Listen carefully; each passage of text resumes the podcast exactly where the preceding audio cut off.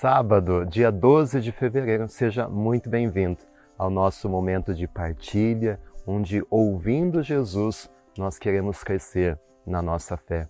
E o Evangelho nos possibilita esse mergulhar nos ensinamentos do Mestre, aprofundar os ensinamentos de Jesus. Ouçamos neste sábado o Evangelho de Marcos, capítulo 8, versículos do 1 ao 10. Já peço que você deixe o seu like aí no vídeo, o seu joinha. Inscreva-se no canal, você que ainda não é inscrito. Compartilha e evangelize seus amigos, a sua família, os seus grupos com essa mensagem do Evangelho. O Senhor esteja convosco, Ele está no meio de nós. Proclamação do Evangelho de Jesus Cristo segundo Marcos. Glória a vós, Senhor.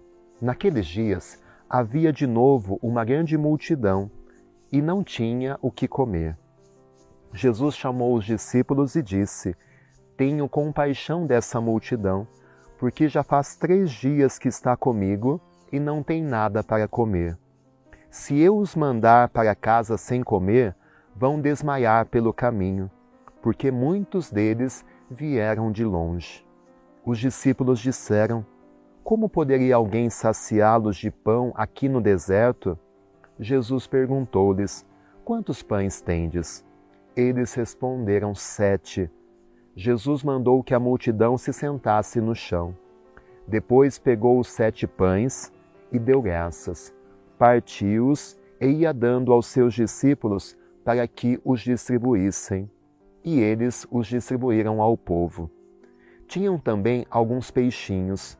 Depois de pronunciar a bênção sobre eles, mandou que os distribuíssem também.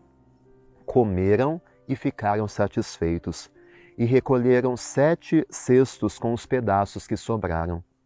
Eram mais ou menos quatro mil. E Jesus os despediu. Subindo logo na barca com seus discípulos, Jesus foi para a região de Dalmanuta. Palavra da salvação. Glória a vós, Senhor. E esse evangelho da multiplicação dos pães mostra a compaixão de Jesus, a preocupação do Mestre ao ver aquela gente que o seguia, gente que tinha vindo de longe, gente que estava com fome. E essa compaixão e essa preocupação de Jesus, representadas nesse episódio que nós acabamos de ouvir, mostra um pouquinho a compaixão de Jesus pela fome da humanidade. Aqui era fome física, fome de pão, mas Jesus sabe que nós passamos uma fome espiritual, uma fome de sentido de vida, uma fome de felicidade, fome de salvação, uma fome que às vezes nós tentamos saciar de tantas formas humanas, mundanas, mas que só Ele pode saciar de verdade. Só Ele pode matar essa fome interior que existe em cada um de nós. Só Ele pode preencher o vazio que existe dentro de nós.